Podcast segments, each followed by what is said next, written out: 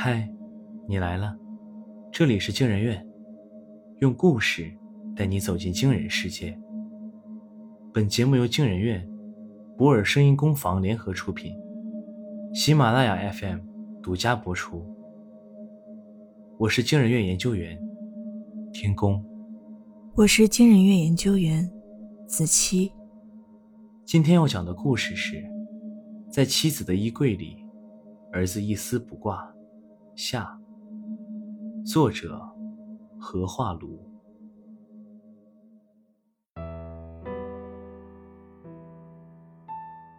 学校有家长会，妻子一直把阿树照顾的很好。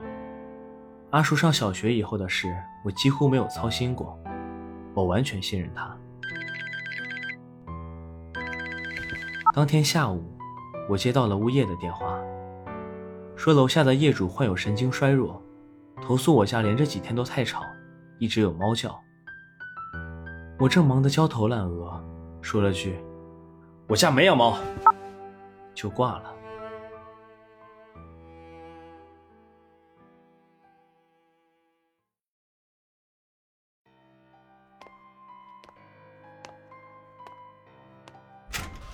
晚上，我加班回家。客厅无人，只有音响播放着送别。我喊妻子的名字，音乐声停止了。妻子从阿树的房间里走出来，睡袍的领子歪着，露出一大片肌肤。她随意的整理好。你在忙什么？洗过澡了，在教阿树写作业。我点点头，未作他虑。继续烦心新接手的几个受虐儿童。妻子给我做了夜宵，一番闲谈后，我问起家长会的情况。他拿出几本下发的手册，主要也是你那个案子的缘故。一个官员被爆出恋童犯罪，社会不免陷入恐慌。学校说家长要给孩子进行必要的性教育。培养孩子的自我保护意识。你的工作就是这个，该是最在行的。我翻了翻手册，扔到一边。不用，按照手册来做就行了。平日工作都在处理儿童性虐待的问题，我实在不想回了家还做这件事。妻子情感细腻，又有过那些经历。当然，我不该这么想。总之，妻子会更加感同身受，能胜任性教育的工作。更何况，我陪伴阿树的时间少。虽然在同一屋檐下，不知不觉中，关系已经生疏了很多。阿树也到了有心事的年纪，他总是定定地看着我，欲言又止。更多的话都是和妻子说。我也一直想着要采取行动。来改善亲子关系，让自己参与到孩子的成长过程中。但忙碌的工作让我把这件事不断往后推。毕竟男孩子长大了，和父亲的关系总会有些微妙。有母亲悉心照料他，让他健康成长就行。我没必要操心太多。说到底，工作让我对孩子有些抵触。一直以来。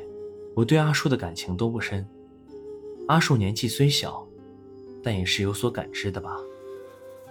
想来从几年前开始，阿树就不愿再喊我爸爸。那一晚，我的身心前所未有的疲惫，但却怎么也无法入睡。白天的案子让人心情压抑，很多细节都匪夷所思，孩子们太可怜了。按理说，多年从事这一职业，我已练就一副看淡世事的铁石心肠。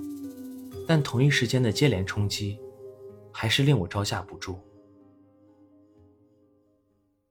我用力搂紧妻子，埋进她的怀里，脆弱的如同寻求母乳的孩童。我说：“我从没有过被母亲哄睡的经历，似乎是微妙的嫉妒心理作祟。”妻子给我的总是有所保留，我无法自控的祈求更多。他温柔的笑着，拿起床头的书给我讲故事，正是他多年翻看的《城南旧事》。他时而完整讲上一段，时而挑选一两句念出来。他说：“我将来要写一本书，我要把天和海分清楚，我要把好人和坏人分清楚，也要把疯子和贼子分清楚。但是我现在却是什么也分不清。”又说：“爸爸的花儿落了，我已不再是小孩子。”他的声音低缓温柔。我很快陷入沉寂的梦境，似乎安稳的睡着了，又似乎还保留一些意识。他一直在我耳旁说着话，似乎在讲故事，又似乎在说别的什么。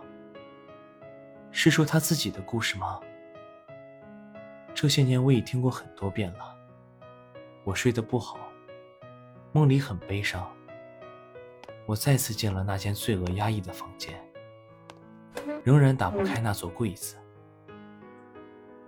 之后依然是加班，渐渐的早出晚归也没有意义，我便直接睡在了单位，和妻子都是短信交流。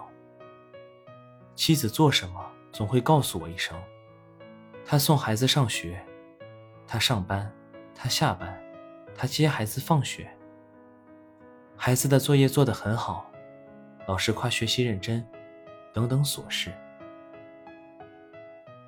我拿起手机看一眼，也不一定回复，就放回一边，继续工作。就这样加了一周左右的班，受害儿童的状况都稳定下来，只要日常观察治疗就好。我这才回家。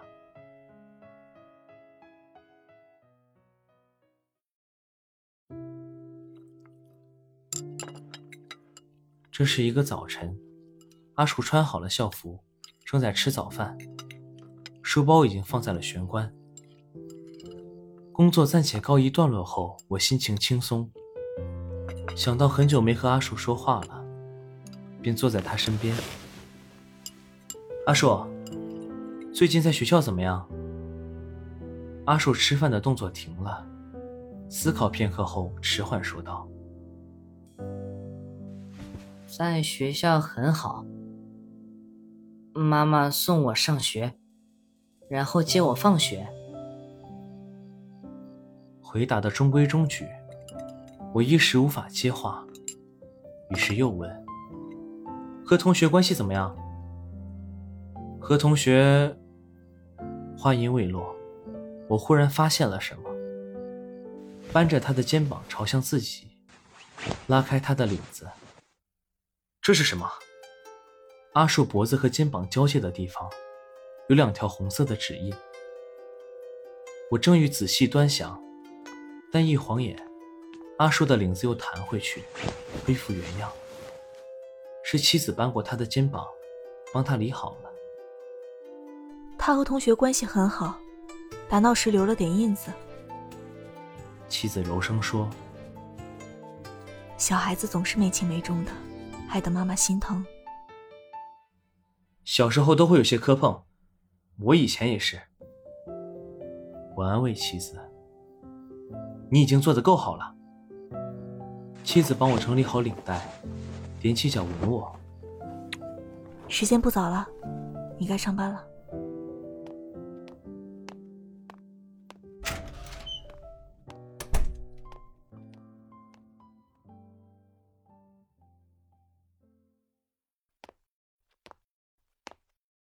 单位里暂且清闲下来，同事们开始闲聊，谈论起每个人印象最深的案子。大多数人都称是最近高官落马这一案。三观都炸裂了！那个六岁的女孩长期被绑，绳子都断在肉里，想想就毛骨悚然。还有那个八岁的男孩啊，二期刚裂了，家长到最后都还装不知道呢。我正兀自走神。一个同事来问我，印象最深的案子是什么？我随口答：“也是这个。”于是他们继续热烈讨论。实际上不是。我印象最深的那个，甚至不是工作界的案子，但却是我作为医生最大的污点。我无法救她。当年那个年仅十四岁的女孩，刚生产不久，便抱着爬满妊娠纹的松弛肚皮跳楼了。回过神来，我想着阿树，内心十分不安。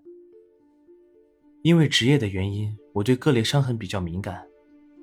阿树脖子上的是掐痕，掐得很重，甚至发青。和同学打闹会到这个地步吗？工作的时候，我仍然在思考这个问题。越想，心情越沉重。早上拉开阿树的领子后，只是一晃眼的功夫，但我似乎看见他的胸口也有痕迹。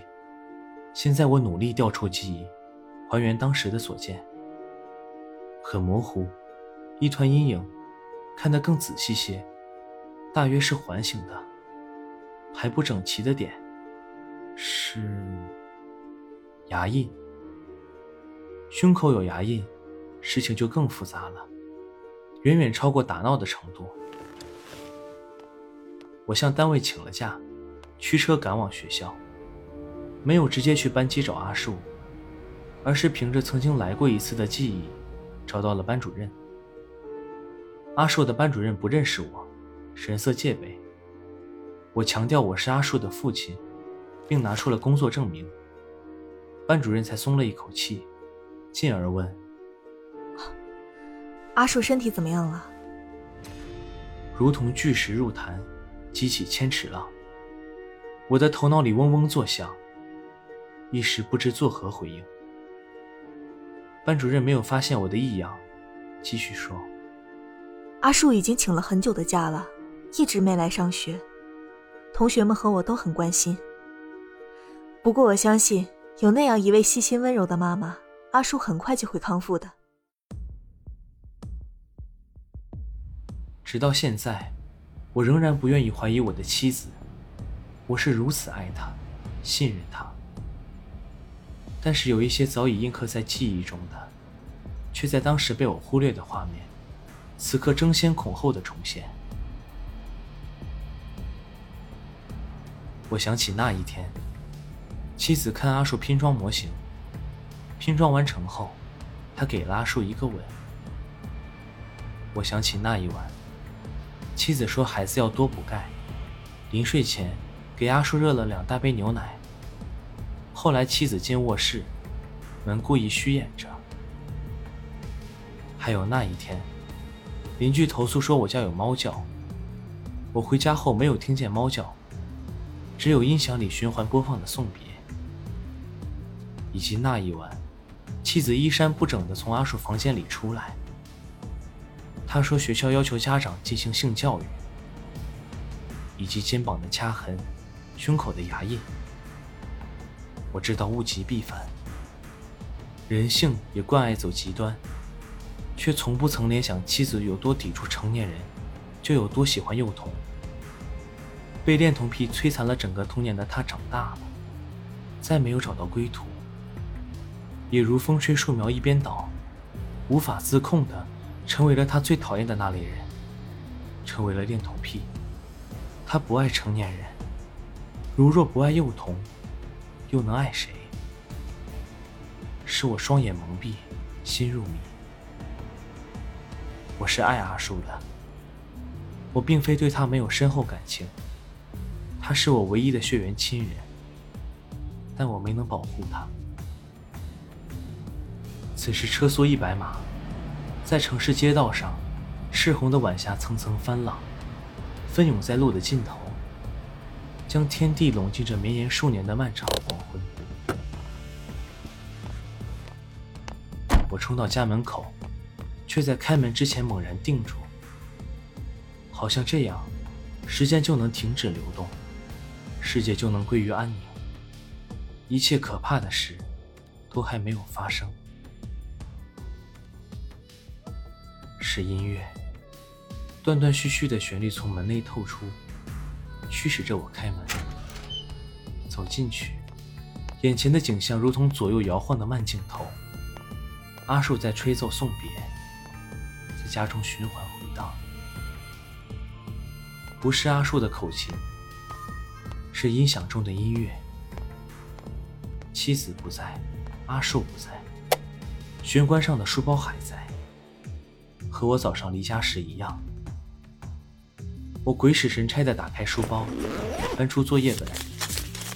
没去学校的每一天，阿树都写了作业，密密麻麻的写满每一页，都是四个字：我爱妈妈，我爱妈妈，我爱妈妈。我浑身一激灵，书本尽数散落在地，是送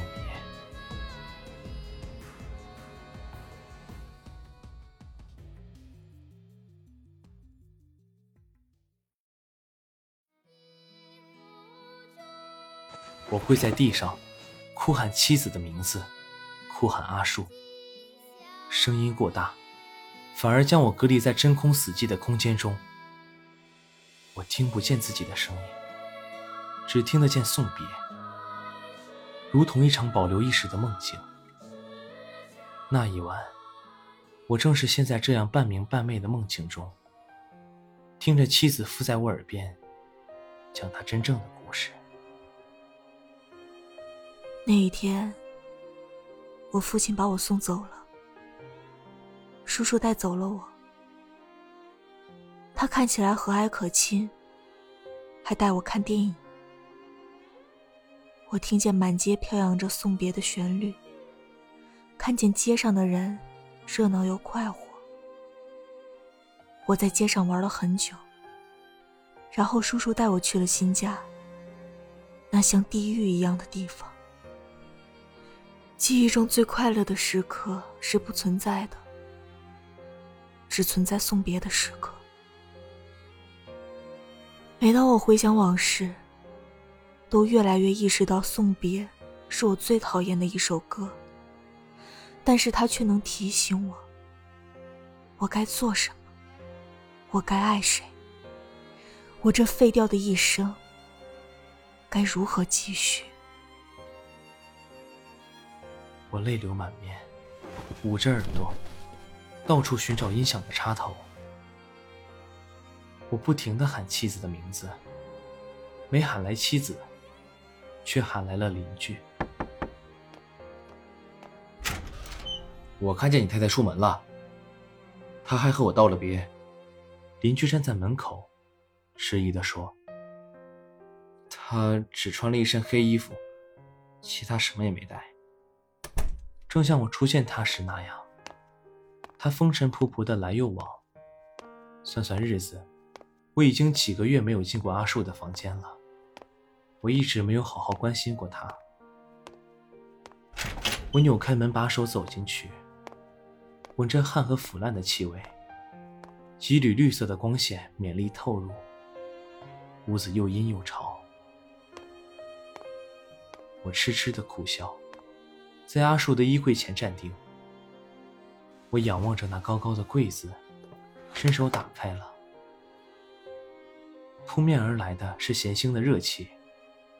我在衣柜里看到了赤裸的阿树，他的头发上沾染了不明液体，凝结成棘柳，面色苍白，一道道泪痕蜿蜒着爬满脸颊，身体泛红。印着无数新鲜或陈旧的掐痕咬痕，我安静地站在他面前，看了很久。他醒了过来，他疲惫地抬起双眼，自衣柜内看向我，声音虚弱，但不复迟疑：“哥哥，我好疼。”他笃定地喊了我，而非以往的欲言又止。我踉跄着后退两步，将衣柜门猛地关上了。是的，是哥哥。如果这些都没有发生，一切还是寻常的伦理关系。但一切都发生了，他也说出口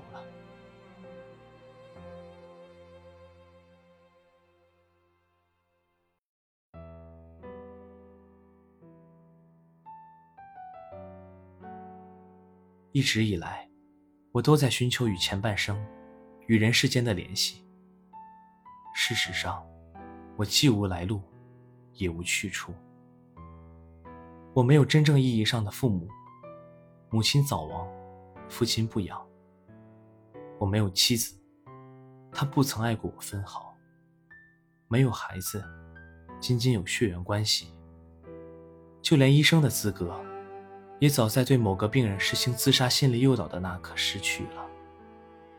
那个女孩刚生产不久，便捧着爬满妊娠纹的松弛肚皮跳了楼。妻子关系、夫妻关系、社会身份，一一破灭。我与人世间没有任何干系，一丝不挂。我只是这样一丝不挂的来到人间。从不肯面对世间的真相与谎言。父亲多年奔波在外，不愿回家。八十高龄，才带着一个男婴和其十四岁母亲来到我身边。我当他老迈年高，行差踏错，却选择相信他的整个人生。母亲本不该出现在我自以为是的认知里。她是个被欺骗的短命女人，仅此而已。这是一个从始至终都没有他的故事，是我擅自将那褪色的老照片想得过于久远了。我拿出曾经躺在父亲皮夹里的照片，原来不是长得像，而是他就是。照片上的女孩腼腆微笑着，穿过了数十年的时间，落下了一滴眼泪，来到我身边。背景中的人流车马、招牌海报，已然在流逝的时间中模糊不清。但如果用尽全力去看，轮廓依稀可辨。他身后有一张电影海报，《城南旧事》在那一年上映了。